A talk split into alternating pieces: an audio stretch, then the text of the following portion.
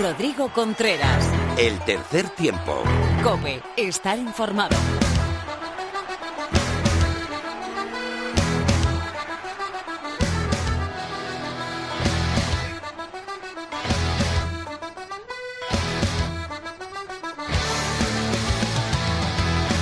Hola, ¿qué tal? Bienvenida, bienvenido al tercer tiempo. Ponte cómodo y cómoda. Empezamos a rodar el melón en la sintonía de la cadena Cope.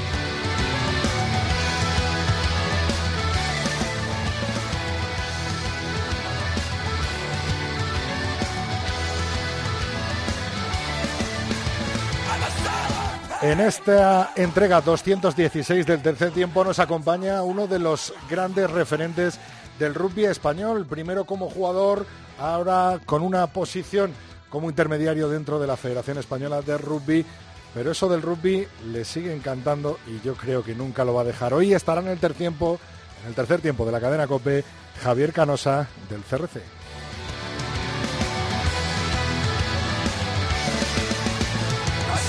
También nos visita Lorena López con toda la actualidad, por supuesto, del rugby femenino. Tenemos tertulión hoy desde Valladolid con Miguel Ángel Torres Teto, David García. Phil cerrará el programa con un nuevo Sinbin. Mar Álvarez, por supuesto, que nos dará un nuevo consejo. Lulo Fuentes seguirá con su miniserie de rugby en tiempos difíciles. Y para acabar, tenemos la firma de Mario Barandarian.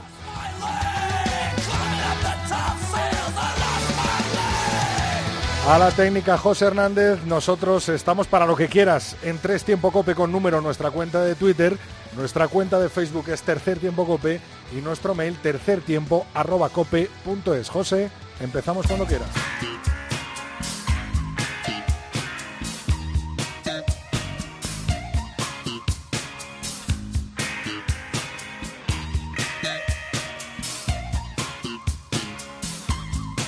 La División de Honor se puso al día con los dos partidos que faltaban de la jornada 2 eh, disputados y vencidos eh, por ambos equipos por la mínima. Unión Esportiva Samboyana Silvestre Salvador 22-21 en la última jugada del partido. Los catalanes se llevaron la victoria en el campo central de la Universitaria. Complutense Cisneros se impuso en un partidazo 18-12 a los sevillanos del Ciencias Universidad Pablo de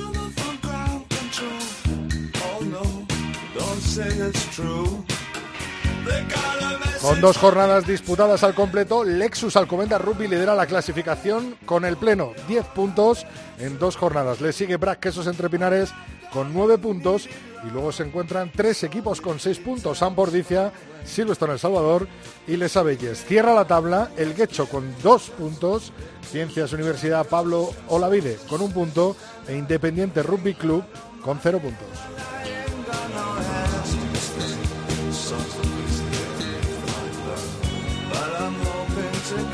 Arrancó la Autumn Nations Cup con los siguientes partidos. England Rugby 40, Georgia 0, Italia 17, Scotland 28, Irlanda 32, Gales 9. El partido del domingo entre Francia y Fiji fue suspendido por el coronavirus. Con estos resultados en el grupo A, Inglaterra lidera la tabla con 5 puntos, seguido de Irlanda con 4. La cierran Gales y Georgia. En el grupo B, Escocia es primero con 5 puntos, Fiji, Francia e Italia con 0.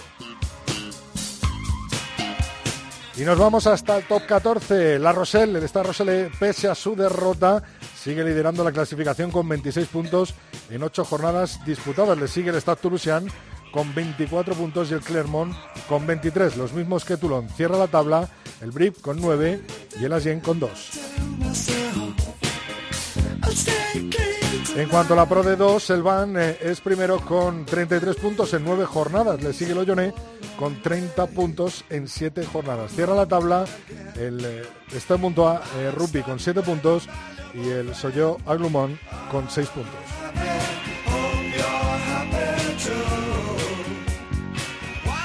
Y nos vamos hasta la Guinness Pro 14, la conferencia A. Leinster es líder con 25 puntos en 5 jornadas. A tan solo dos puntos el Ulster con las mismas jornadas disputadas. La conferencia A la cierran Glasgow Warriors con 5 eh, jornadas disputadas y 5 puntos, los mismos que Dragons en 4 jornadas y que Cebre en 5. cuanto a la conferencia B, Munster, los irlandeses son líderes con 22 puntos en 5 jornadas, seguidos de Scarlets con 14 puntos en 6 jornadas. Cierra la tabla el Kona Rugby con 10 puntos, los mismos que Edinburgh, y el último puesto es para el Benetton, los italianos con un punto. Tiempo ahora de rugby femenino con Lorena López.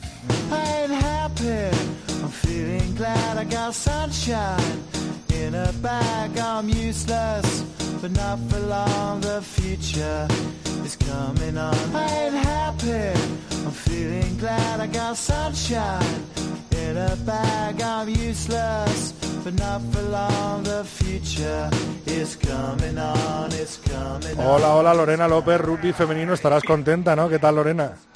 Pues muy bien, Rodri, porque habemos calendario. ha costado un poco, pero por fin te puedo decir que tenemos calendario.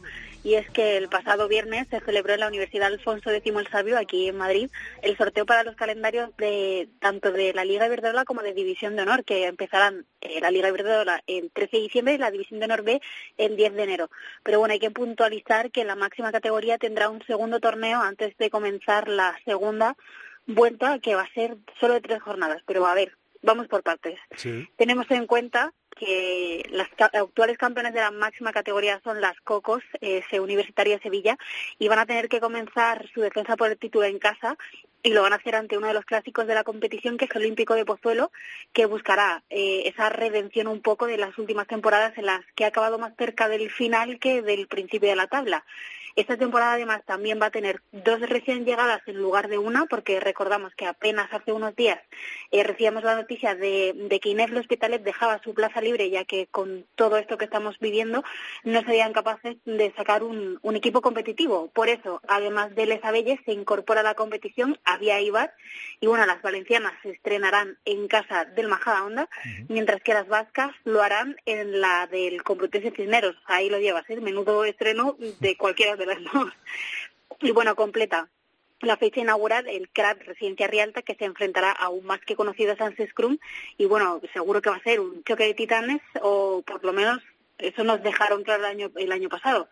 Y como te contaba, después de estas siete jornadas en las que todos los equipos se enfrentarán con todos, habrá una segunda vuelta que estará compuesta solo de tres fechas en las que se enfrentarán en el grupo A los eh, cuatro primeros clasificados al término de esa primera fase y que procurarán quedar lo más arriba posible de cara a los definitivos playoffs por el título, que estarán compuestos como siempre por una semis y una final, eh, siempre a partido único, en casa del mejor clasificado y luego estará el grupo B con los eh, cuatro siguientes, o sea, del quinto al octavo, que buscarán eh, la permanencia mm, directa, evitando así los puestos de descenso y de promoción.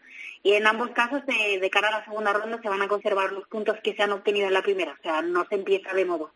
Pero bueno, para contarte de la división de Nord B con exactitud, aún necesito un poco más de tiempo porque esta competición aún no conoce dos de sus ocho eh, participantes porque van a salir, eh, uno saldrá del campeón de esta fase de ascenso que se juega ya mismo el 28 y 29 de noviembre en Toledo y de una promoción posterior que va a haber y es que esa dicha eliminatoria final será el 13 de diciembre y enfrentará al 15 de Rugby Murcia que fue el que descendió de esa categoría en la última edición y al subcampeón de esa fase de ascenso.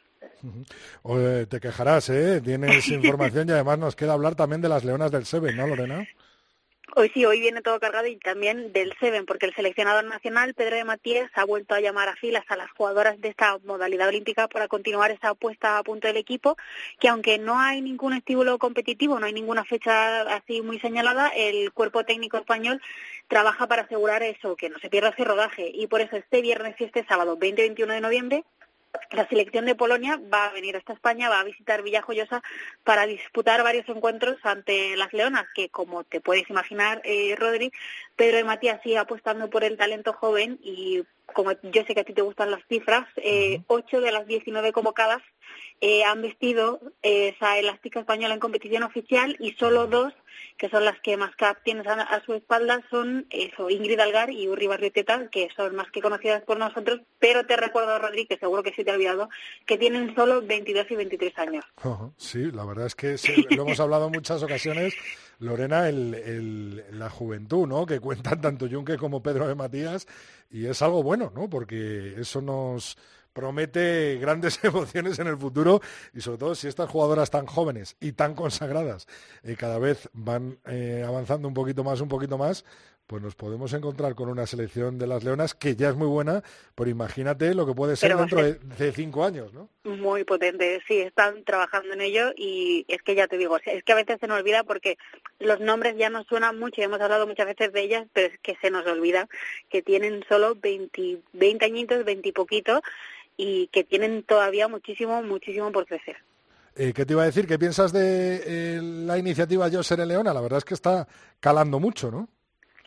A ver, al final las chicas siempre, por suerte, hemos tenido siempre muchas eh, muchas eh, imágenes, muchas lideresas ahí metidas, como son Patricia, como ha sido María Rivera o, Casado, que siempre han estado ahí dando mucha guerra y me parece que era necesario ya poder eh, juntar esas fuerzas porque al final creo que somos el, el mejor ejemplo de que unidos empujamos mucho más fuerte, ¿no? Pues es un ejemplo más de que hay que de que hay que apostar por por hacerlo desde dentro, ¿no? De que no haga cada uno la guerra por su cuenta, porque porque hay mucho potencial y hay mucho que enseñar y no solo deportivamente hablando, sino los valores del rugby merecen merecen mucho la pena descubrirlos. Pues sí, la verdad es que, bueno, más iniciativas como estas y sobre todo eso, ojalá volvamos muy pronto a ver el central, que lo hablábamos en muchas ocasiones, ¿no? Eh, lleno de, de niñas y, de, y sobre todo de esas leonas como referentes de muchas niñas que en sus colegios pues quieren ser leona, ¿no? Como dice ese, ese hashtag y esa iniciativa que me parece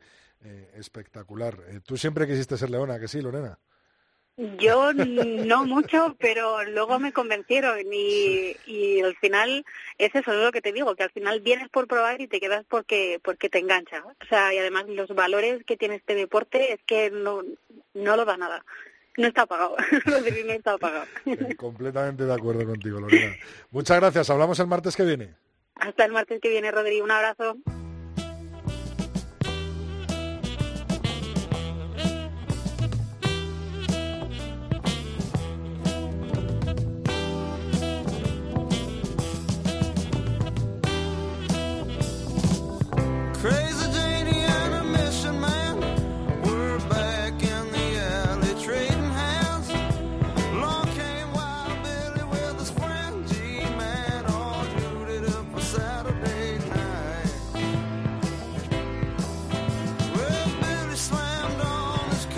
Bueno, pues llega el tiempo para nuestra entrevista de hoy. Un tipo que tenía muchas ganas de hablar con él, que me contara eh, las novedades, la actualidad y sobre todo cómo vive el rugby hoy en día.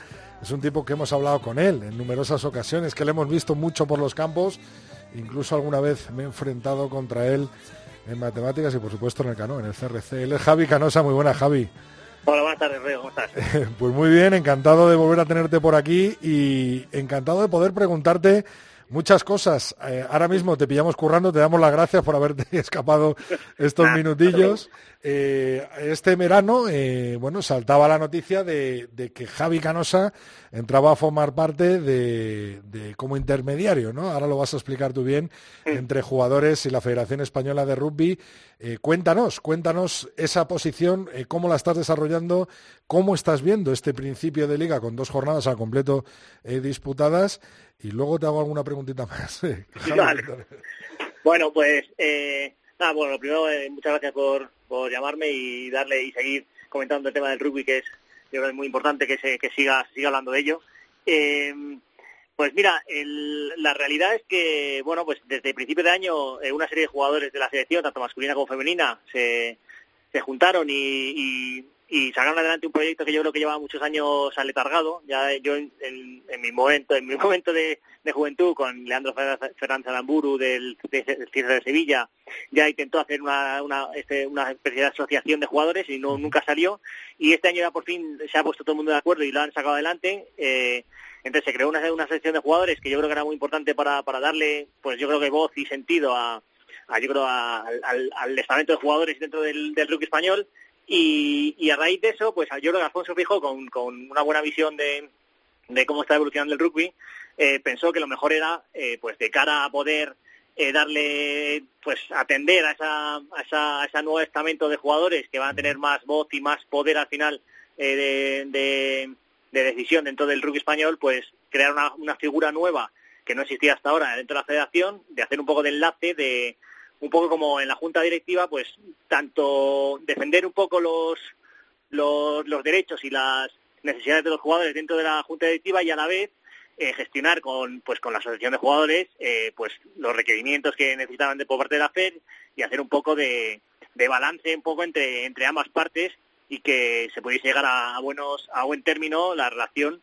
y yo creo que el, el, pues el, rugby en el fondo entonces pues, a raíz de eso a raíz de eso eh, Alfonso Fijo me contacta me ofrece la, la posibilidad de pues de, de hacer este este papel. Y bueno, pues dentro de que mi tiempo es, como siempre, para el rugby limitado, es todo mi tiempo libre, eh, es lo que imprimo en, en esta labor, pues pues nada, estoy haciendo lo que puedo. Al, final estoy en contacto con toda la gente, con todos los, eh, los jugadores o la asociación en, en concreto. Estamos creando comités para discutir un poco pues cómo vamos, cómo es el rugby, cómo vemos la liga y cómo, cómo poder mejorarlo de cara pues, pues al final con el tema de la pandemia pues está habiendo muchos problemas tanto con el tema de pues jugadores que se quedan pues sin contrato o pues la liga se paraliza y pues no sé, hay una serie de, de problemas que, que, afectan a jugadores que hasta ahora pues como siempre ha sido un poco los jugadores iban por, por cada uno por su lado y protestaba o tenían problemas individualmente, pues no nunca nos enterábamos. Ahora que hay una asociación detrás, pues al final eso es una voz muy importante que hay que tener en cuenta, porque al final sin jugadores no no hay rugby. Así que pues ahí estoy aprendiendo sobre la marcha hablando con unos, hablando con otros, intentando defender las posturas de cada uno y, y bueno, la verdad que ya te digo, o sea, eso, al ser un puesto nuevo estamos todavía aprendiendo de, en el día a día y, y bueno, haciendo lo que se puede, la verdad. Eh, Javi, eh, la asociación de jugadores, ¿a qué jugadores representa División de Honor y División de Honor B?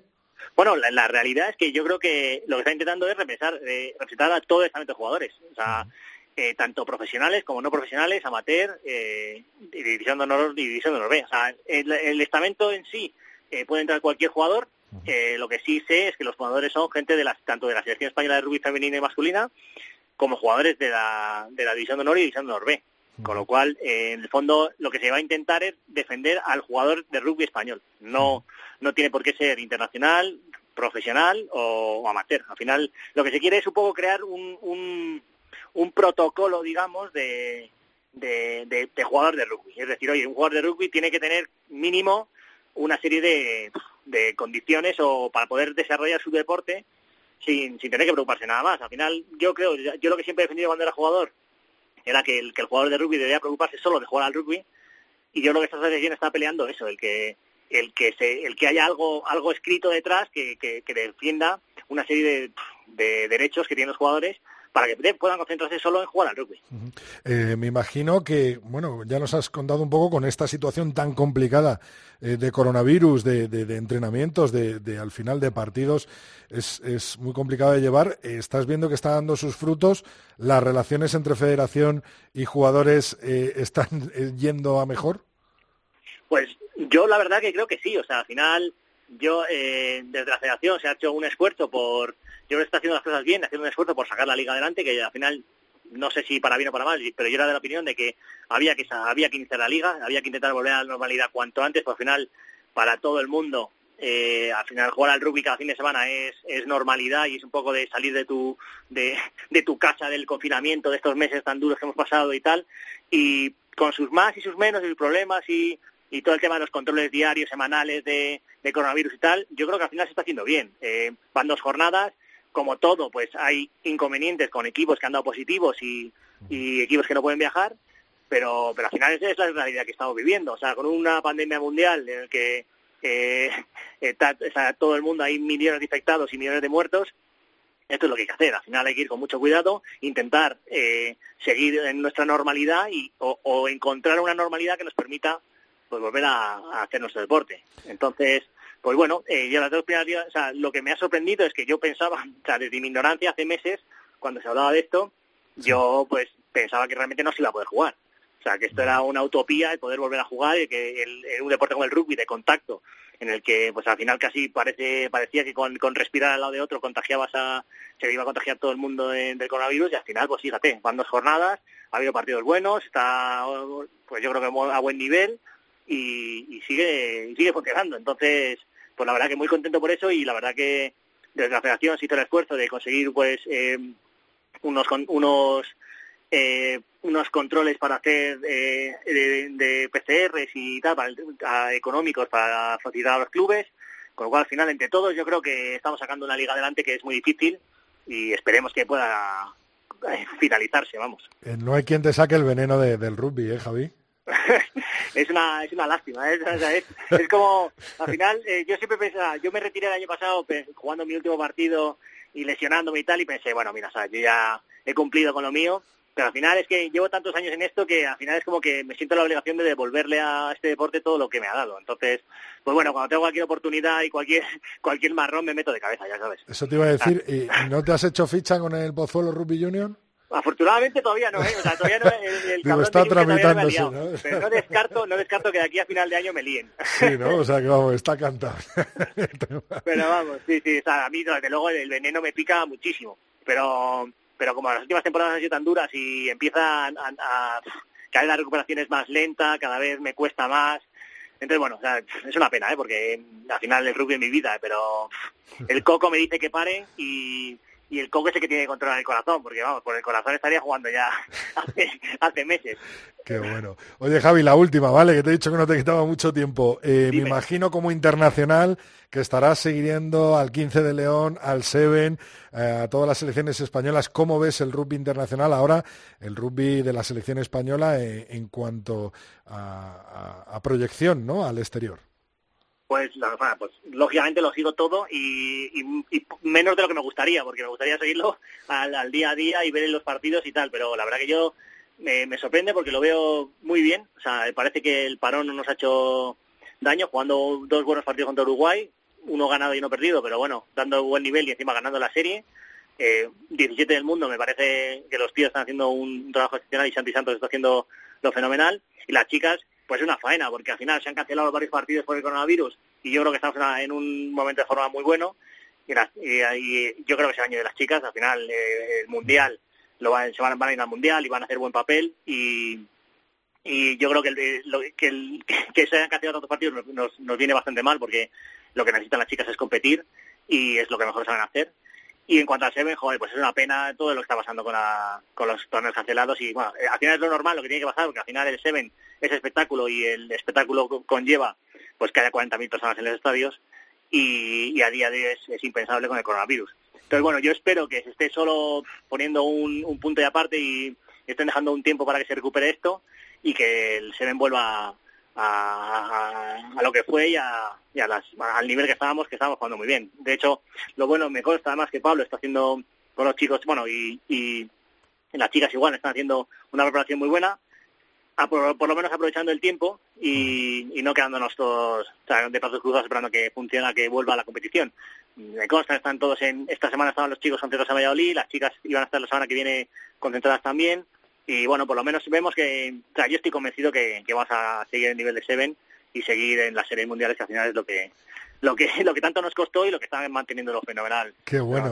Te veo viendo las, las series internacionales de Seven con los dientes larguísimos, estoy convencido de ellos. Yo lo llevo haciendo, lo llevo haciendo varios años, ¿eh? o sea, no me pierdo, no me pierdo una, una serie, ya te lo digo. y sobre todo, y incluso a, los jóvenes talentos ¿no? que tenemos jugando en Pro de 2, incluso en Top 14, ¿no? que te veo como, como con los dientes larguísimos, ¿no? bueno, siguiendo a todos.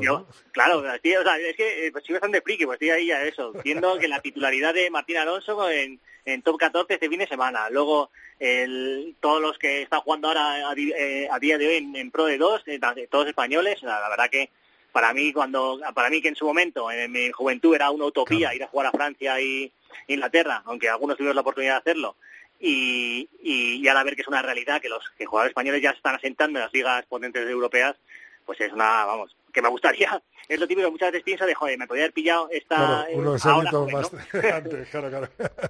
Eso es, lo que, eso es lo que te veo pensando, ¿no? En una nubecita. Es una lástima, es una lástima. Me he equivocado de año de nacer.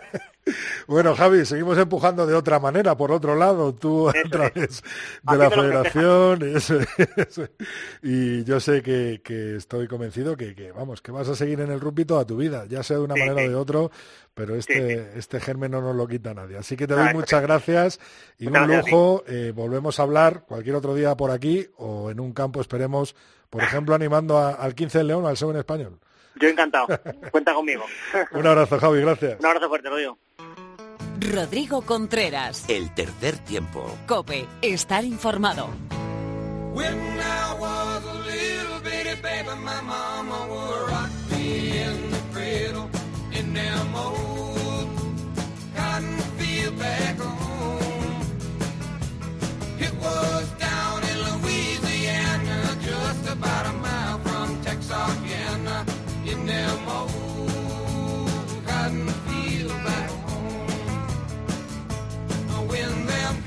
Tiempo de tertulia y tiempo de viajar hasta Valladolid hoy con nuestros dos tertulianos de cabecera de la ciudad del Pisuerga, Miguel Ángel Torres, Teto Cope Valladolid, muy buenas compañeros. Buenas tardes, Rodrigo. Y al otro lado, pues desde el Pepe Rojo, nada más y nada menos que a David García, Misiones Deportivas. Muy buenas, David. Saludos, ovales, chicos.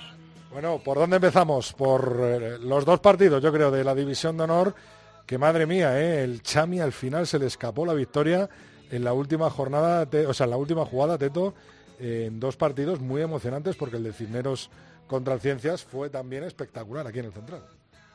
Sí, bueno, los partidos eh, ahora mismo lo que son es un cúmulo de, incertidumbres, están más emocionantes que, que, por juego. La verdad es que por juego se nota que todavía estamos en una pretemporada eh, un poquito larga, no ha habido casi preparación, hay muchos errores aún, pero lo que están dando a cambio es eso, la, emoción. Fíjate ese partido de, del Cisneros eh, que logró ganar a Ciencias, que mete además de momento, aunque solo íbamos dos jornadas a Ciencias ahí en el hoyo pero bien por los chicos de Cineros, ya tienen sus primeros puntos. Eh, y luego, en el caso de los eh, de Samboy, con los de Valladolid, con los chicos del Silvestre en Salvador, pues una pena para los del Chami que iban ganando, una alegría para los de Samboy, que en la última jugada, fíjate cómo se metió el chaval Nico Francisquelo, eh, se libró de tres placajes y arruinó pues todo el buen trabajo que habían hecho los chamizos en un campo tan difícil como es Valdivialeu.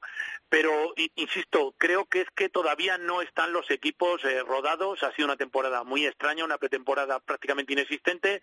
Estamos casi a finales de noviembre o a mediados de noviembre y es como que estuviéramos otra temporada en septiembre. Eh, David. Bueno, eh, básicamente es lo que ha dicho Teto, ¿no? La verdad es que la jugada del del, eh, de Francisquelo, de, del jugador de, de San Boy, es una jugada muy acertada, pero viene determinada lógicamente por una falta de intensidad física y unos errores en placaje pues bastante, bastante llamativos y ostentosos, ¿no? Que no dejan de ser fruto de, de esa pretemporada, como ya llevamos diciendo pues todos estos programas, eh, Rodrigo, y como bien ha dicho Teto, eh, estamos acostumbrados a que la Liga de División de Honor, los dos, tres primeras jornadas son partidos de pretemporada, aunque cuenten con puntos, pero son preparaciones nulas, son preparaciones eh, casi inexistentes en lo que a partidos se refiere, no, no quizás a la preparatoria física, y este año sí, condicionado además pues por toda la incertidumbre del comienzo de la liga, de toda esta pandemia, etcétera, etcétera, etcétera. Dos partidos muy igualados, eh, más igualado aún el madrileño, yo creo que los colegiales eh, no sé, yo no tenía duda de que iban a ganar el partido, pero, pero bueno, sufrieron eh, como lógicamente, pero, pero quizás a mí me decepcionó bastante los sevillanos. Yo me esperaba algo más del conjunto científico que había iniciado la temporada con, con, con victoria y bueno, pues con una presencia bastante bastante llamativa en, en el campo, diciendo así como sabiendo a qué juegan, ¿no? Bueno, quizás ese, ese partido, el desplazamiento a Madrid o, o quizás eh, bajas eh, que hayan tenido de última hora, pues eh, eh, medraron eh, el partido, pero bueno, sin duda la victoria para el conjunto colegial eh, madrileño es muy, muy sabrosa. Y bueno, los de Juan Carlos Pérez, pues yo creo que no pueden tener peor preámbulo para, para el derby. Sí, la verdad es que sí. El Ciencias empezó palmando en, en casa contra el BRAC. 6.35, eso es, eso es. Teto, favorito el Alcobendas, ¿no? el Lexus Alcobendas para ti o no? De momento sí, de momento sí, pero también les he visto muy toreros y muy valientes en, sus comentarios por Twitter. Eh, llevamos dos jornadas y ya somos líderes, los que mayores puntos tenemos. ¿Lo has visto tú así, David? ¿Lo has visto tú así? Sí, sí, no, crees, David? Cierto, cierto, cierto, cierto, es así. Pero bueno, al final las redes sociales son un poco eso también, ¿no? Es un poco circo para, para el pueblo, como digo yo, ¿no? Y hay que alentar a las masas y, y demás y luego también lógicamente pues eh, ensalzar a patrocinadores y, dar ánimo a sus propios jugadores no se, se ve las se ven luego los enfrentamientos de otra manera cuando te ves líder con X puntos, ahora que luego cuando pierdes se te empiezan a, a sumar a la espalda. Efectivamente. Eh, bueno, de momento, eh, dos jornadas completas. Teto, perdona que te he interrumpido antes. No, no pasa nada. lo hablaba el otro día con, con Felipe y con Pepe, ¿no? parece que esto va para adelante al final, la división de honor y que, y que va a salir, ¿no? Sí, eh, gracias a Dios las cosas van mejor de lo que yo me esperaba. Eh, todos los equipos están teniendo problemas, están solventándolos como pueden, eh, muchas veces en silencio, que tampoco pasa nada, pero ahí tenemos rugby. Yo sigo diciendo, cada vez que voy a Pepe Rojo me palpo y digo otro partidito más, otra jornada más, esto continúa. Va a ser muy importante, eso sí, estar en cabeza. Es decir, nadie sabe cómo va a acabar esto y en qué momento va a acabar. Eh, eh, hay una primera vuelta y recordemos que el primero que quede campeón de invierno, es decir, líder de, esta primera vuelta, tiene grandes opciones de acabar la liga en el caso de que luego venga un confinamiento gordo o, que las cosas vayan peor y no se pueda continuar la competición. Pero de momento vamos paso a paso, las cosas están ahí, se está disputando rugby, eh, por lo menos aquí en Castilla y León nos dejan ir al campo, lo cual es una maravilla. La semana que viene tenemos un derby, Vamos a ver que, con qué intensidad se toman las, las, cosas tanto el público como los jugadores y os lo iremos contando es la tónica general de todos los deportes, no solo del rugby, ¿no? Yo lo sufro en balonmano, por ejemplo, o en, o en baloncesto, y bueno, pues eh, de un partido que está programado para el viernes, para el sábado, para el domingo, el miércoles o el jueves, pues te pueden avisar de un positivo, de dos, de tres, y cancelarse el partido, aplazarse, etcétera, etcétera.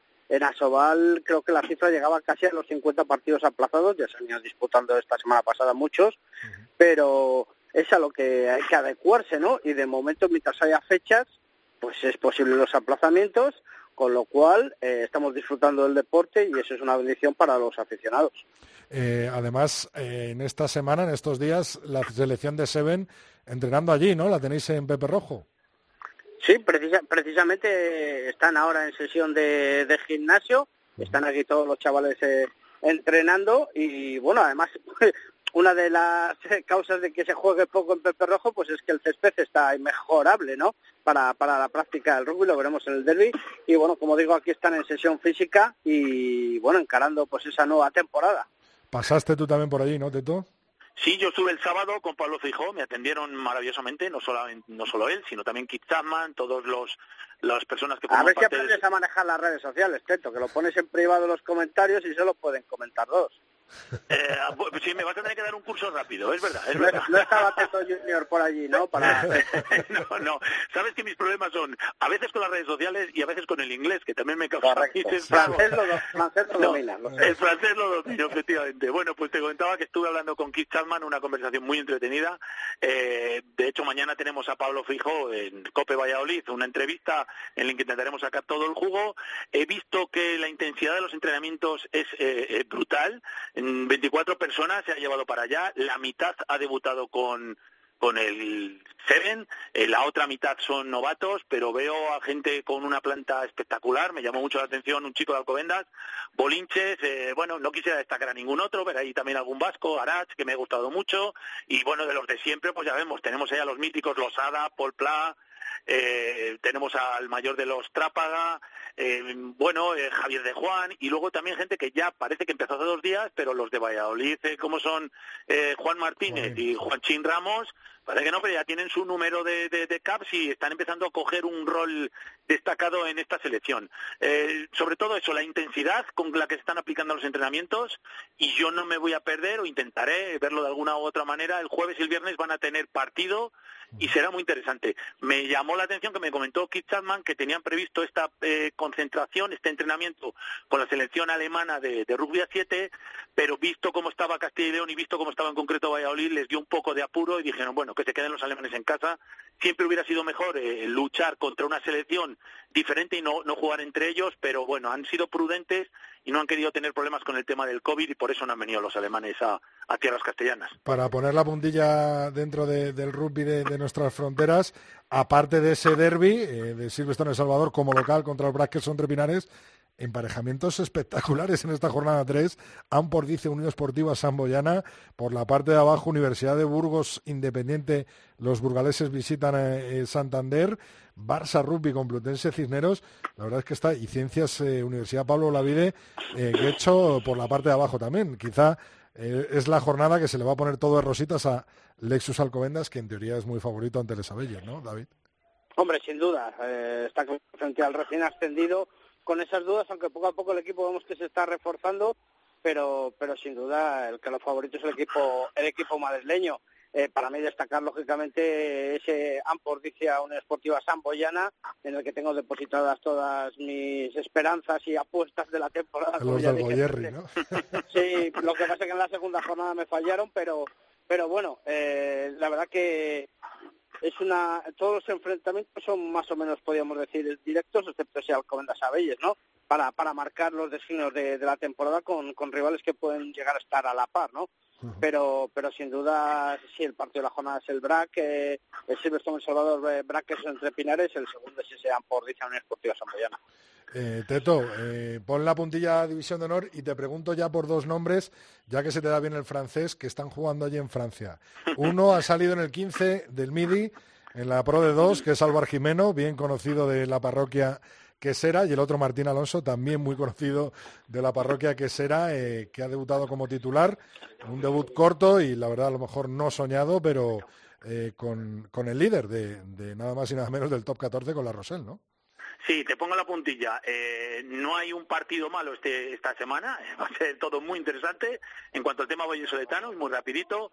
En esta ocasión veo un puntito, siempre los derbis sabemos que son igualados, pero veo un puntito por encima al Salvador. Yo le veo más rodaje. El Quesos no ha podido entrenar como a ellos les hubiera gustado en estos 15 días. Al Queso se le dan muy mal los parones, muy mal. Pero bueno, ya sabemos que estos partidos se deciden tres puntos arriba, tres puntos abajo. Por el tema de indisciplinas, ya veremos. Ahora, respecto al tema de los franceses, de los franceses que son bien españoles. Sí, eso te iba a decir. le llamamos franceses, el uno es Álvaro Jimeno y, el otro es eh, Martín Alonso Muñoz, como dicen los franceses. Ah, les vamos a tener que pronunciar la ñ, eh, Martín Alonso Muñoz, que se queden con Martín Alonso. Punto. Bueno, pues vamos primero con lo bueno y es que Álvaro es una máquina cada día está mejor. Qué progresión la de este chico. Es un auténtico portento tanto en defensa como en ataque. En defensa ya le vimos cuando estuvo aquí en el Quesos, era el auténtico regulador de la línea defensiva. No dejaba pasar uno, pero es que colocaba y recolocaba a sus compañeros. Está creciendo de una manera eh, eh, maravillosa y bien que nos hace disfrutar a los españoles que estamos deseando que todo este potencial lo, vuelque en la selección que sabemos que es uno de sus grandes objetivos, eh, hacerlo bien con la selección. Enhorabuena, Álvaro. estaba entre el 15 de la semana del Pro de dos. Y en cuanto al otro, pues Martín, Martín ha debutado, ha jugado ya dos partidos en top 14, ayer era el tercero, pero es que era su debut como titular, estábamos todos muy, muy ilusionados, creo que estábamos todos más ansiosos incluso que él, además debutaba en un campazo como es el Jean Bouin de, de allí de París, contra el Stade francés, y, todos esperamos lo mejor. La verdad es que su equipo no estuvo nada bien, el equipo entero, incluso su otro compañero, el ala, recordemos que Martín todavía no tiene un contrato profesional, eh, pero el ala contrario, el ala, el número 11, es profesional. y tuvo algún error, eh, no de bulto, de bultísimo para un profesional, se placaba poco. A mí me recordaba la división de honor, más que el top 14, vaya pullita que acabo de soltar ahora, ¿eh? eh y, bueno, Martín estuvo muy acelerado, yo lo vi muy acelerado, es verdad que salió en varias ocasiones eh, muy rápido y, dejó que se fuera la gente eh, sus pares por, por el exterior. En dos pudo... el nerviosismo del equipo, Teto, ¿eh? Yo creo que fue el nerviosismo global.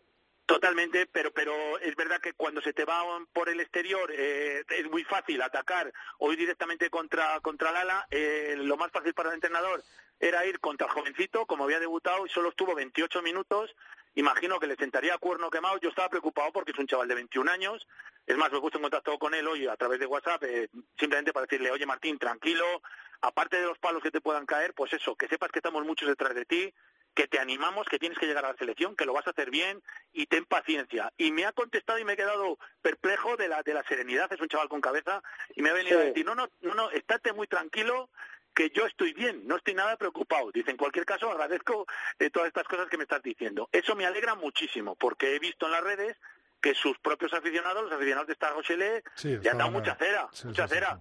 Y creo que es inmerecida. Es un crío de 21 años. Eh, y si está ahí, es por algo, pero, ¿eh? Pero que estamos hablando de gente que, que, que cuando es la patada se pone a silbar. O sea, que los franceses son franceses, son fanáticos. Y, y tanto te odian hoy como te aman mañana pero no, no obstante, y tú te lo sabes perfectamente, los dos hermanos son dos chavales que con la edad que les hemos conocido desde, desde niños, eh, con una cabeza increíble, o sea, es que es espectacular esa serenidad y, y esa forma de, de, saber actuar en, cada momento, esa tranquilidad que, tienen, ¿no? Y con respecto a, a Álvar, bueno, pues qué decir, eh, sabíamos de la táctica y la técnica que tenía, se ha recuperado de la lesión del año pasado perfectamente, que eso es un handicap positivo, y ahora está demostrando, aparte de esa técnica esa táctica, como bien ha dicho Teto, su posicionamiento en el campo y, y saber eh, mandar, joder, es que la mascarilla me ahoga, y saber mandar en cada, en cada momento y en cada situación, como bien indicaba Teto, pues incluso indicando a sus compañeros dónde posicionarse y, y marcar su posición en el campo. La verdad es que excepcional. Bueno, ¿qué va a decir? Lógicamente, teniendo a su padre como tiene detrás, dándole instrucciones, dejándole libre, eso está claro, pero pero siempre con un apoyo detrás, que eso es fundamental. Eh, por último, y antes de despedir la tertulia, quería un apuntito... La victoria de los Pumas, ¿no? Hombre, claro, claro, claro. sobre los partidos del fin de semana y sobre todo esa victoria 25-15 de los Pumas, primera en la historia eh, ante los All Blacks. Eh, que bueno, que, me imagino que, si habéis podido eh, charlar con algún colega argentino, habréis notado en la nube en la que están. Eh, David, no sé si lo pudiste ver, ¿no? Pero la verdad es que espectacular, no, no, lo vi en directo, lo vi por la noche, pues ese día me fui a Aranda, que tenía Sobal, pero por la noche ya cuando llegué a casa, vamos, o sea, ya estaban las redes ya que trineaban y lógicamente había que ver ese partido, ¿no? yo tengo dudas en cuanto a los All Blacks la verdad es que eh, llevan un año, un año y medio con unos altibajos un tanto extraños, ¿no? Eh, y sobre todo el juego un poco enmarronado de, los argentinos, sin quitarles a brillantez, lógicamente, la victoria, eh, les puso más nerviosos. algo sin duda que pasa en la historia, lógicamente, ¿no? y, se vuelve a plantear, pues, ese, el, el, torneo del hemisferio sur, su, su participación en él, y etcétera, etcétera, ¿no? A mí me parece que siempre el pequeño cuando gana al grande me parece todo un logro y ya sabes que yo soy de apoyar a los pequeños, así que me parece una victoria que tiene mucho significado. Tremendo. Eh, Teto, exhibición defensiva, ¿no?, de, Argentina. Yo sí que lo vi en directo, me levanté con muchísimas dudas, dije, madre la que le va a caer a los pobres argentinos, una vez más, esa, esa, esos episodios que han pasado, esa auténtica odisea, eh, jugadores que llevan desde el 7 de agosto sin ver a sus familiares, comiendo encerrados en su habitación de manera individual por este tema de las burbujas. El caso es que me pongo aquí a verlo y tantas veces he visto empezar muy bien a los, a los argentinos, y a los 20 minutos venirse abajo que dije, ay madre, ¿cuánto durará? Pero pasaba el minuto 20 y yo decía, estos tíos no pueden jugar mejor. Pasaba el minuto 30, llega el descanso y yo dije, ay madre, ay madre. Pero siempre tienes ese miedo de que los All Blacks te encadenan 10 minutos terroríficos y te pasan como una trituradora. De eso nada. Aquí la trituradora fue, eh, bueno, te voy a decir cuatro o cinco que me parecieron maravillosos. Montoya, Matera, Marcos Kremer, qué maravilla ese tío, los placajes que pudo hacer el medio melé, Ubeli, y que vamos a hablar de Nico Sánchez, que metió todos los puntos, metió un ensayazo con una chistera, luego recogió el ensayo, eh, pero, pero yo no me voy a fijar en el ataque, me voy a fijar en la defensa. ¿Cómo se puede ganar un partido solo defendiendo? Vean ustedes ese partido y disfruten. Eh, un primo mío que es aficionado pero que no entiende mucho de rugby, le dije, ¿quieres ver cómo se puede ganar un partido solo defendiendo? Ahí lo tienes, maravilloso, porque es que defendían en todas las posiciones del campo, incluso cuando estaban atacando a cinco metros, eh, eh, estaban defendiendo, estaban atacando y defendiendo a la vez. No se puede hacer mejor, no he hablado con ningún argentino porque me pondría la cabeza como un bombo. No, Ah, me, eh, extraña, no me extraña que estén en, la- en una nube. Yo estaría encantadito y se lo merecen, se lo merecen. Eh, por último, David, un apunte de la Autumn Nations Cup. eh, al final, lo más destacable es ese 32-9 de, de Irlanda-Gales, ¿no? Parece que los galeses se han deshinchado totalmente como un globo, ¿no? Sí, bueno, no sé si era de esperar o no, pero, pero sin duda han ido perdiendo fuelle y lo hemos visto este, este fin de semana. La verdad que Irlanda está apretando mucho, pero bueno, es que estamos viendo todas las elecciones, tanto en el hemisferio sur como en el hemisferio norte, estamos viendo muchas desigualdades. Eh, yo creo que son cambios de última hora en jugadores eh, no, no principales, no del eje principal, eh, que trastornan un poco a los entrenadores y, y yo creo que la tónica va a ser esta durante durante toda la temporada, ¿no? No creo que haya un bloque rígido y sólido para afrontar cada uno de los partidos, por lo tanto va a haber muchas modificaciones y no va a haber claros favoritos para ninguno de los partidos y, en la Autumn Cup lo hemos visto. Sí, eh, pon la puntilla, Teto. Bueno, eh, lo, lo que dice David, eh, Gales va de capa caída, pues, qué rápido ha pasado de ser un equipazo, ganar el Seis Naciones, a venirse de, de esta manera abajo, y eso es que, bueno, no encuentran recambio a sus grandes jugadores. Eh, En cuanto al resto, bueno, pues ya sabemos, ese Georgia-Inglaterra, eh, resultado para Inglaterra, esa Italia que nunca acaba de, nunca acaba de, y nos quedamos con las ganas de ver el partido interesante que era el Francia-Fiji, pero que por tema de COVID eh, se ha suspendido. Y no me, no me quiero despedir, y ya es lo último que digo, sin recordar que Argentina ha ganado con argentinos. Todo el equipo compuesto por gente que ha nacido en Argentina. Estamos hartos de ver eh, hasta los All Blacks que tienen un montón de gente de Tonga, de Samoa, de Fiji, todos nacionalizados. Eh, Irlanda los tiene, Gales los tiene, Escocia tiene un porrón. El otro día ganaron argentinos a un grupo de All Blacks maravillosos, pero me encanta cuando eh, desde tu propio país consigues aglutinar ese grupo de jugadores eso, y hacerlo bien. eso Teto, es fruto del trabajo de todos estos años con la protección de los jaguares, de Sin los eh. Pumas, de los 15 Argentinas, donde donde estaban eh, protegiendo a sus jugadores y eh, haciendo partícipes a los que estaban en, en Argentina, ¿no? Luego ya en el 15 absoluto, lógicamente, se abría la mano a los jugadores argentinos que están en ligas en ligas de fuera, pero la protección de la base está empezando a dar resultados, entiendo yo, es lo que habría que analizar. Y merecidos, David, y muy merecidos. Bueno, pues nos quedamos con, con ese último apunte, ¿no? De, que al final lo consiguieron todos argentinos y bueno, pues eh, muchos pensarán que es un espejo donde nos podemos mirar y que finalmente, pues mira, donde llevan ya muchos años. Teto David, eh, hablamos por supuesto largo y tendido, vuelve la división de honor, así que estamos muy atentos a cualquier movimiento del oval en nuestro país y fuera de él. Gracias a los dos. Venga, un abrazo. que justo cuando no está Pepe, que está atento que se puede hablar. Un beso a todos. Adiós, adiós, adiós.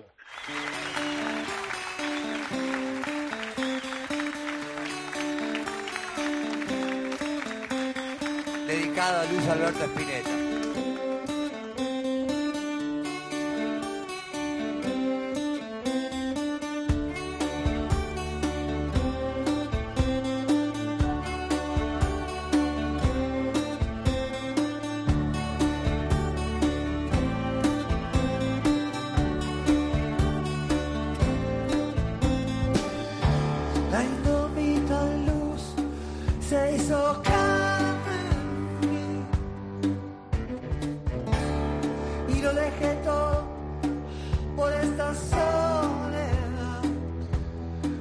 Bueno, pues arrancamos nuestro quinto episodio de Rugby en tiempos eh, difíciles, una sección que ha dado mucho que hablar durante esta semana.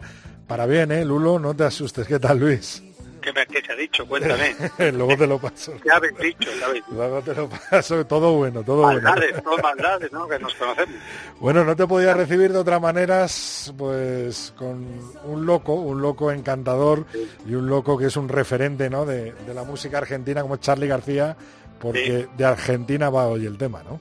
Pues hoy no podemos hablar de otros, ¿no? Eh, la, la noticia de la semana, la noticia del mes, Esperemos que no sea la noticia del año para los argentinos porque les pase más veces. Pero claro, es que el otro día ganaron a los All Blacks por primera vez. Además, el partido que yo sé que lo visteis espectacular. O sea que aquellos que no lo hayan visto que lo busquen en que lo que intenten dar con una grabación porque merece la pena ver sobre todo el primer tiempo es un escándalo así que nada enhorabuena a los argentinos ya hemos dicho en cierto modo ha sido una buena cosa que esto les haya pillado con confinamiento, porque yo me conozco a alguno que hubiera tardado una semana en volver a casa. Sí, sí. Así que al final les ha venido hasta bien, ya no tendrán tiempo de, celebrarlo más adelante. Eso lo hemos visto en algún inglés que otro también. También, sí, la verdad es que la gente de rugby, todo lo que sea llegar tarde a casa, son bastante potentes también. seguir, con, seguir con el con el pantalón de haber jugado, ¿no? Y el, polo de rugby dos días después. Pero oiga, ¿usted cómo va así vestida? es jueves. No, mire, nos hemos liado. En fin, pues eso, lo que tú dices, no podemos hablar de nadie que no sea eh, Argentina hoy.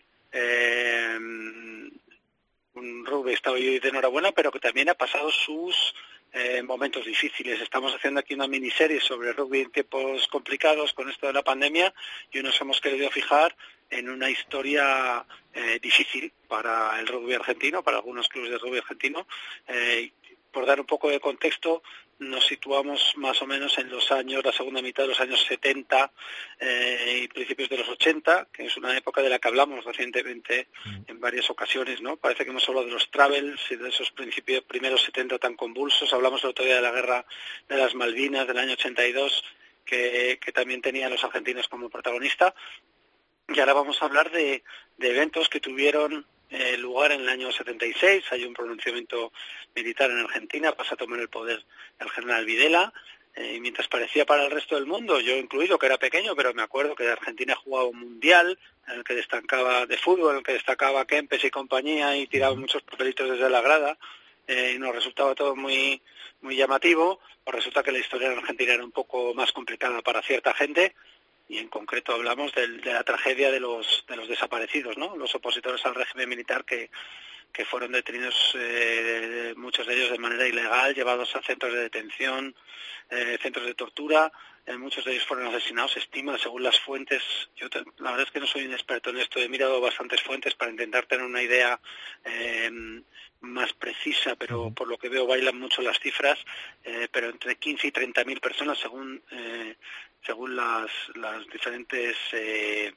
eh, fuentes parece que, pudieron pasar por estos por ese tormento de la desaparición muchas veces del asesinato entre los años 75 y 83 no algo que nos queda muy cerca en un país muy próximo a nosotros como es Argentina eh, que nos parece mentira ahora mismo cuando lo vemos. Está bien de vez en cuando echar la, vista atrás para ver lo bien que estamos ahora y cómo no lo estaban, eh, o no lo estábamos o no estaba gente próxima hace, hace relativamente poco tiempo. ¿no? Sí, un, país además eh, que, como bien dices, daba una imagen de cara afuera ¿no? y que estaba totalmente, bueno, loco, ¿no? Por dentro, ¿no? En ese año 76 hasta principios de lo, hasta el 82, ¿no? Que, que surge la guerra y, son años muy, muy, muy convulsos y en el que hay 220 deportistas de alto nivel que desaparecen, ¿no, Lulo?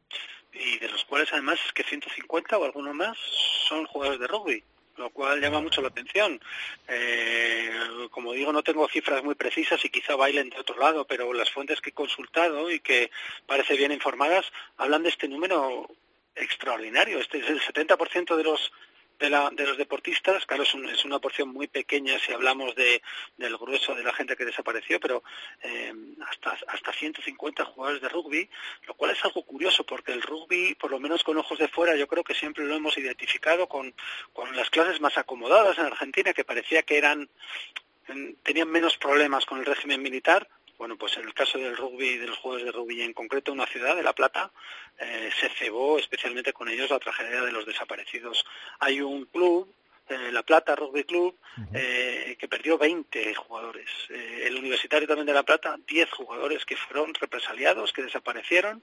Es una ciudad en la que hablamos que está muy cerca de Buenos Aires, con una presencia muy grande de universitarios, es una ciudad universitaria, en la que bueno había mucho activismo eh, político de izquierdas que entró en choque directamente con, con, el cambio del, régimen a, la dictadura militar. Eh, hay quien dice por ahí, algunos de los artículos que he leído al respecto, dicen que el ejemplo de Che Guevara, que era como bien sabéis, un gran afición al rugby, tenía su propia revista de rugby, una especie de fanzine que se llamaba Tackle, que escribía él sobre rugby.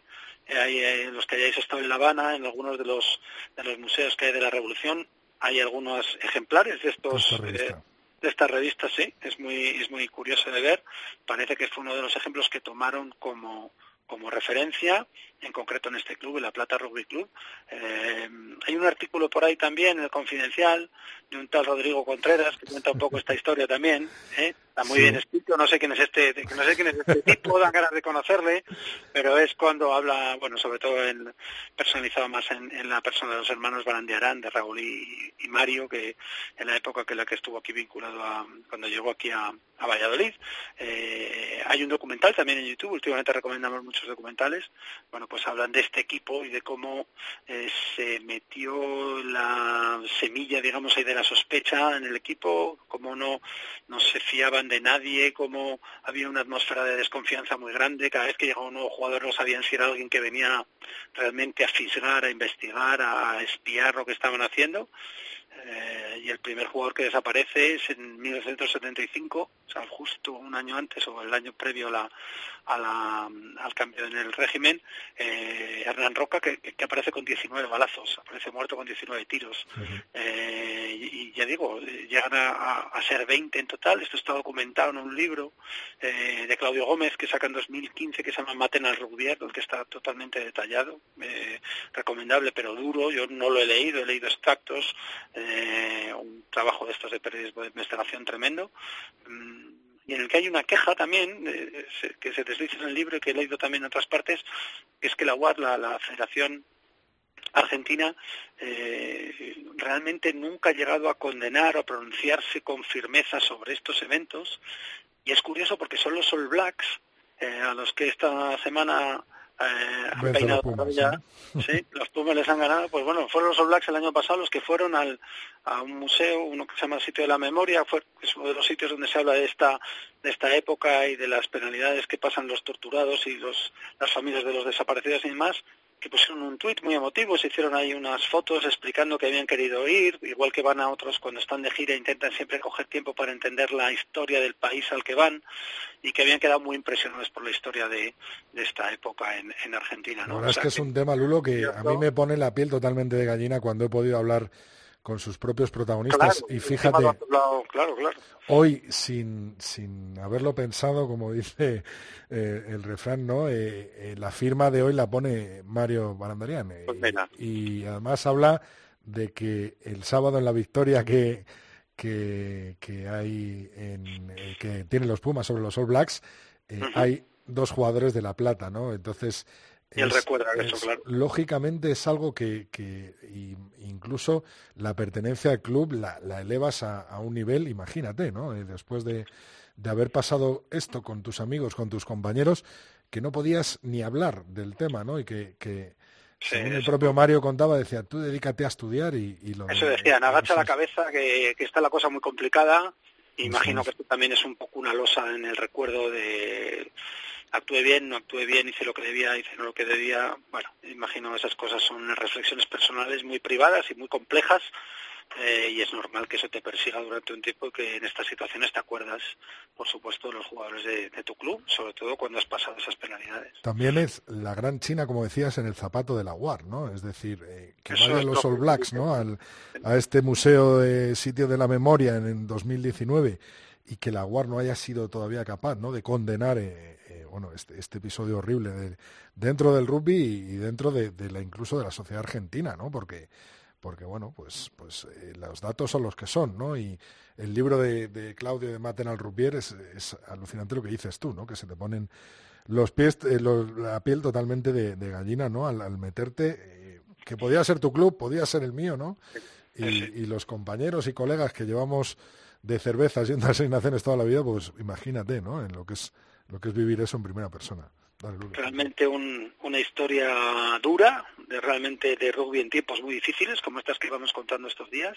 Vamos a acabar con un pelín más eh, positiva. Es una historia curiosa que también pasa en, en, en Argentina y que se basa en un documental que últimamente dado a recomendar documentales. Este se llama La Quimera de los Héroes y recibió bastantes premios internacionales. Yo no lo he visto entero, he visto bastantes extractos también. Y es la historia de, de un club fundado hace no mucho tiempo, se llama el Aborigen Rugby Club, un, nombre curioso eh, para un club que nace en la zona, en, la, una región argentina que se llama Formosa, que está ya cerca de Paraguay, la frontera con Paraguay, muy cerca, y es la, por la iniciativa de un, de un tipo, un tal Eduardo Rossi, que pasó por Barcelona, jugó en Barcelona, jugó en Toulouse, un tipo que jugó a alto nivel. Lo curioso de esta historia es que Rossi, cuando está en Francia, eh, se declara eh, admirador de Mussolini, de Hitler, y se declara abiertamente como alguien que tiene ideas racistas, es expulsado del club. Y pasa luego una época de reflexión personal bastante profunda por lo que por lo que he leído eh, después de visitar un eh, museo del Holocausto en Francia. Parece que todas estas ideas que tenía muy claras en su mente se van desvaneciendo y va cambiando y el tipo decide fundar este club el Aborigen Rugby Club con precisamente en una zona en la que la mayoría de la población es de la etnia local que se llama los Toba, que es una población indígena local y aborigen, como bien dice el nombre del club, y este hombre que pues que tenía estas ideas mm, con un hondo arraigo de ideas racistas y supremacistas da la vuelta completamente a su tortilla de valores y se dedica a, a entrenar a, a gente a la que en principio sus ideas antiguas le hubieran llevado a hacer más bien poco caso. Eh, como os digo, el, el documental se llama La Quimera de los Héroes, bastante premiado fuera de Argentina, o sea, en, en- en bastantes festivales muy, muy prestigiosos. Son de estas historias que estamos contando estos días que hay veces que parece que los guiones, o sea, que si esto te llega a un guion, le llega a un productor un guion que cuenta esta historia, no se lo cree, porque parece la típica película esta de Antena 3 por las tardes, ¿no? De, en la que las cosas siempre luego se enderezan. Bueno, pues estas cosas han pasado, siguen pasando, gracias a Dios, y en muchos casos, o en algunos casos, vinculadas al rugby, con lo cual, dentro de estos tiempos difíciles, oye, pues también hay momentos para la esperanza y para ver que, que hay historias bonitas y gestos bonitos que vienen de la gente de nuestro deporte que nos tienen que poner tan contentos. Y en este caso, pues, pues en Argentina, que está de enhorabuena estos días, con, con lo que está cayendo por todos lados, por lo menos que se beban unas quilmes a, a- a- a la salud de, su- de los Pumas, que se lo han merecido y, y enhorabuena a todos, por supuesto. Vamos a ver, Lulo, cómo nos despedimos hoy.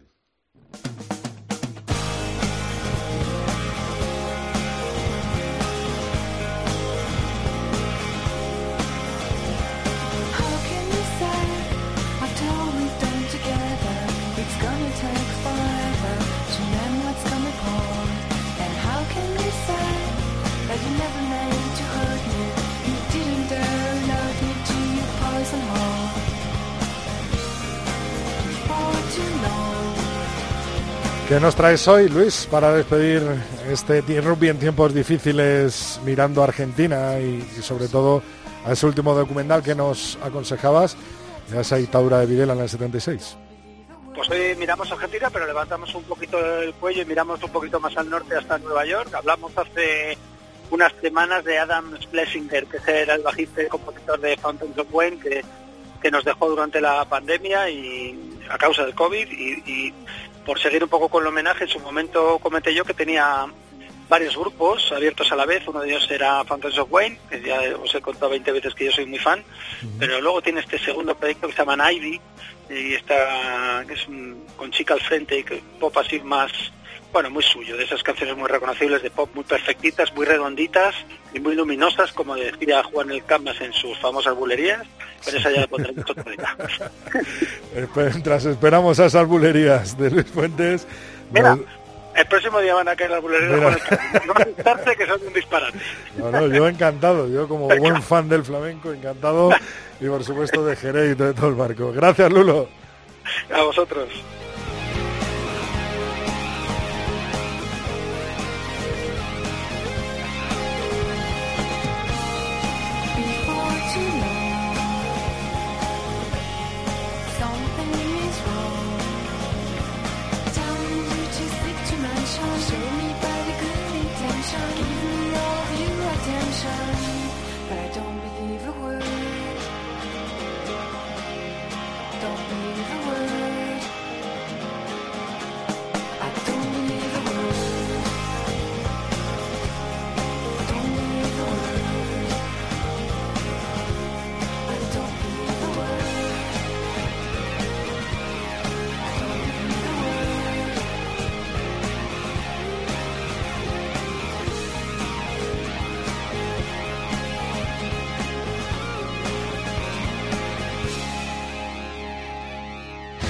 Rodrigo Contreras.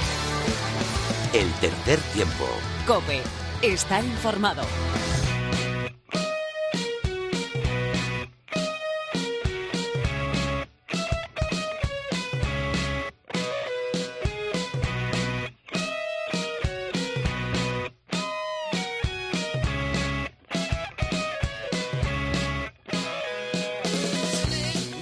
Bueno, pues una semana más eh, contamos con los servicios de Mar Álvarez, la ayuda y los consejos, por supuesto. Mar desde Madrid, ¿no? ¿Qué tal, Mar? ¿Cómo estás? Hola, Rodrigo, ¿qué tal? Bien, ¿qué tal el, eh, el- bueno, eh, esos 15 días y la adaptación ya en Madrid, ¿no? Sí, ya estoy, ya estoy, ya estoy en Madrid. Sí, sí.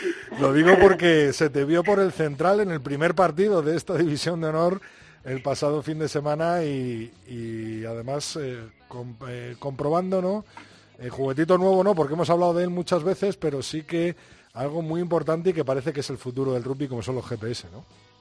Sí, eh, durante toda la cuarentena estuvimos haciendo un grupo de trabajo, los preparadores físicos de, de la federación, para bueno manejar más los, como no estábamos usándolos, eh, porque no había partidos, para bueno trabajar en ello y que no se nos olvidara. De algún modo es también otro tipo de entrenamiento, no trabajar sobre los datos.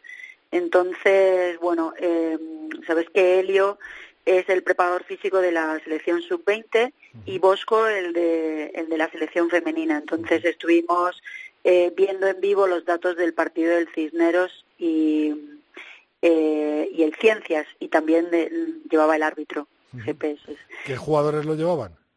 Lo llevaban todos los jugadores del Cisneros y, y el árbitro y luego el Ciencias llevaba sus propios GPS. Así que luego quedamos que íbamos a compartir los datos y sacar puntos en, en común.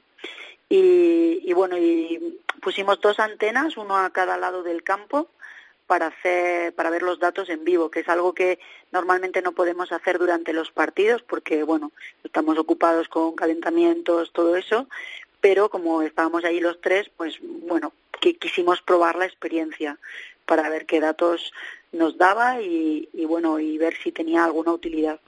Estos datos en vivo, Mar, eh, en un rugby eh, de primerísimo nivel a nivel profesional como puede ser el de selecciones, eh, ¿se está utilizando o, por ejemplo, de ligas como el Top 14 o como otras grandes ligas a nivel mundial? Sí, sí que se utiliza.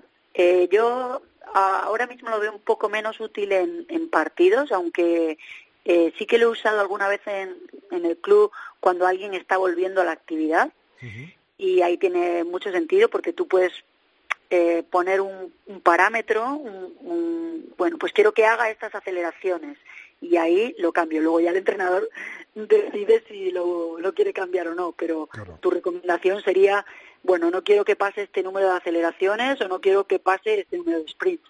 Entonces, para la vuelta a la actividad tiene mucho sentido. Y sobre todo tiene mucho sentido en los, en los entrenamientos porque tú has eh, previsto una carga, entonces puedes ver si te estás quedando corto o si te estás pasando y entonces estar eh, haciendo ese reajuste inmediato para conseguir lo que lo que habías previsto en tu sucesión de cargas, esto que llamamos periodización. Y bueno, pues de momento yo creo que para nosotros tiene más sentido en entrenamientos que en partido, pero en partido también tiene su, su utilidad. Pues eso, en jugadores que están volviendo o jugadores que quieres moni- monitorizar de alguna forma clave. Eh, por ejemplo, el partido del otro día fue un partido duro, eh, con mucha exigencia y sobre todo con mucha competitividad, ¿no? No sé cómo, eh, cómo lo vivisteis los tres desde, desde la grada y cómo ibais analizando esos datos, por ejemplo, me ponen Gonzalo Vinuesa o... Sí, Gonzalo Vinuesa estuvo como en los en el rango de datos que da en la selección. Y el resto yo el resto de los jugadores no los conozco tanto a Fran Soriano sí porque le conozco desde toda la vida y también estuvo en un rango muy alto con lo que suele dar pero el resto de los jugadores no te puedo decir porque no tengo datos anteriores entonces no lo puedo, no lo podría evaluar tendría que esto tendría que hablarlo con con Helio que los conoce más y pero sí que ha sido un partido fue un partido duro con bastante contacto y yo creo No, aún no sé los minutos de juego, pero por los metros que salieron parece que va a salir bastantes minutos de juego. Qué bueno, qué bueno. Así que podemos decir que Gonzalo Vinuesa se entrega igual en la camiseta con el 15 de León que con su club el Cindero, ¿no? Eso es. Bueno, Mar, pues un placer. La semana que viene hablamos, por supuesto, en el tercer tiempo y descubrimos una cosita más. ¿Has visto cómo ha triunfado el Handy, handy Gym, no? Sí, sí, sí, sí. Bueno, pues seguimos hablando. Muchas gracias. A ti, adiós.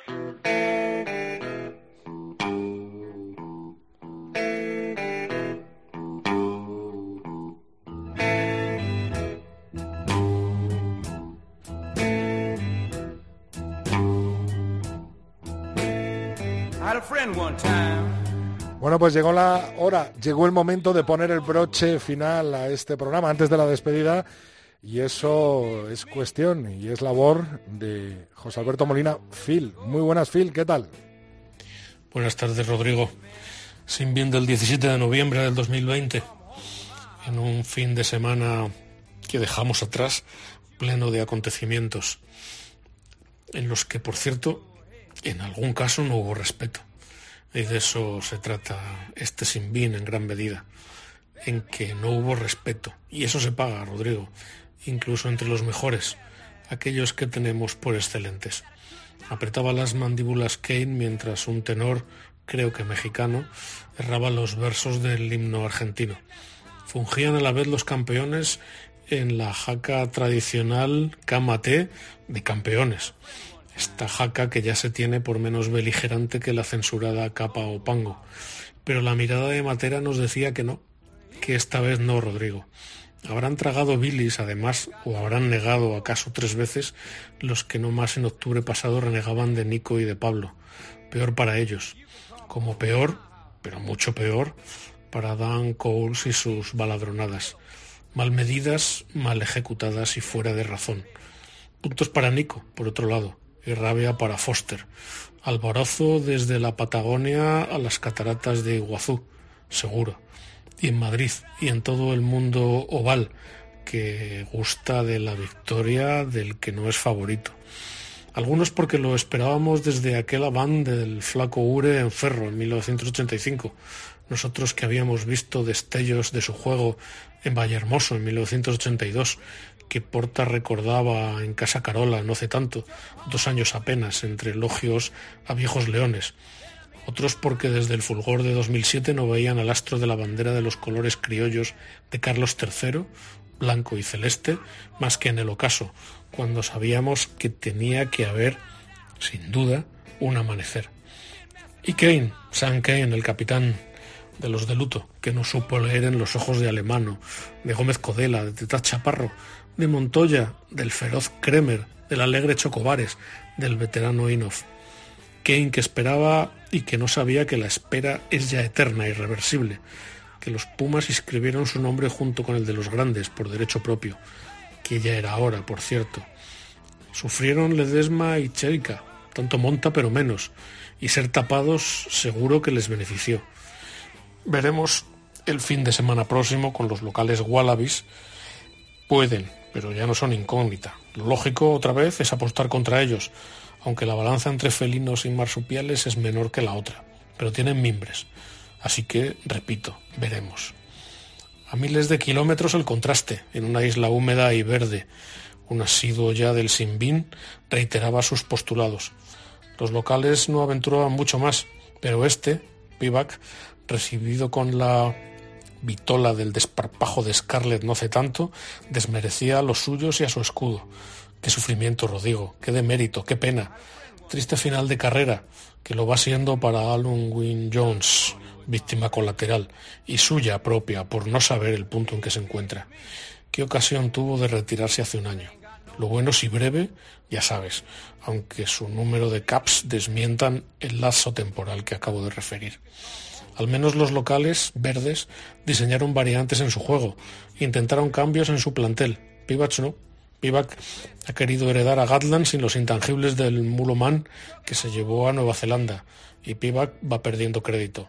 No en la derrota, cuidado, sino en la forma de la derrota.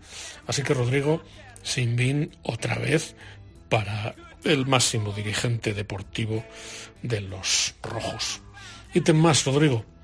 Oigo que se postulan candidatos para la cosa de Rugby Europe, que los rusos hacen de nadada campaña y que buscan aliados incluso cribando Facebook y WhatsApp, que cortejan a los españoles de poder, que las fechas se decantan por los rumanos, Rodrigo, por los rumanos, nada menos. Claro que un buen amigo de Rasoda de la Red dice que peor es Siberia, que quienes cortaron la espada de Damocles que nos mandó al exilio fueron los rusos. Y que qué pena la opción iberista. Y en esto, Rodrigo, le doy la razón. Así que veremos. Hasta la semana que viene, Rodrigo. Bueno, pues nuevo Sinbin repartido del maestro Phil. La semana que viene un nuevo Sinbin en el tercer tiempo.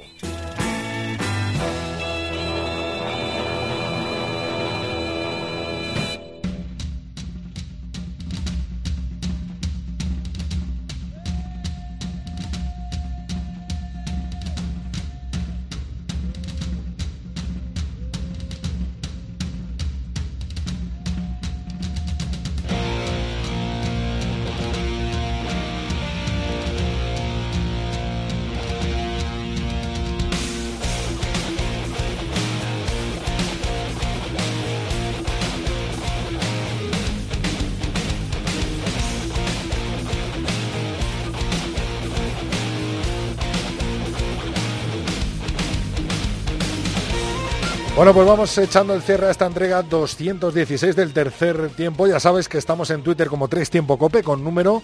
Nuestro mail es el tercer tiempo arroba cope.es y nuestra cuenta de Facebook el tercer tiempo.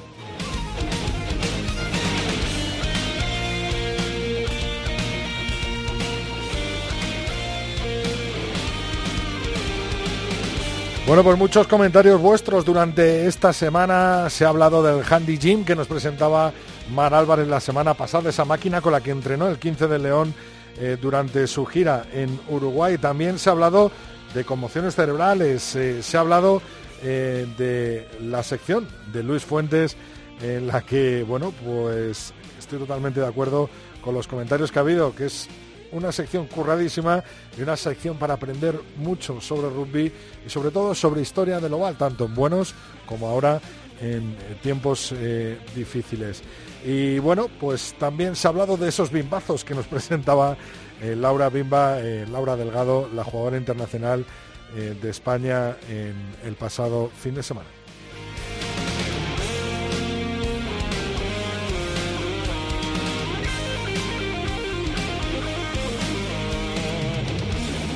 La semana que viene te espero con mucho más rugby, mucho más oval en una nueva entrega del tercer tiempo, donde sino en la cadena Cope. Y hoy, como no podía ser de otra manera, la firma la pone un argentino, Mario Barandorian. Esto es lo que dice. Muy buenas, Mario. Hola, Rodri. ¿Cómo estás? Bueno, a ver, sábado 14 de noviembre, día histórico para el rugby argentino. Así como en el año 65 la creación de los Pumas fue una fecha histórica, el 14 de noviembre se ha convertido en otra fecha histórica ya que nuestro seleccionado nacional argentino, los Pumas, han podido vencer por primera vez en su historia a los poderosos All Blacks.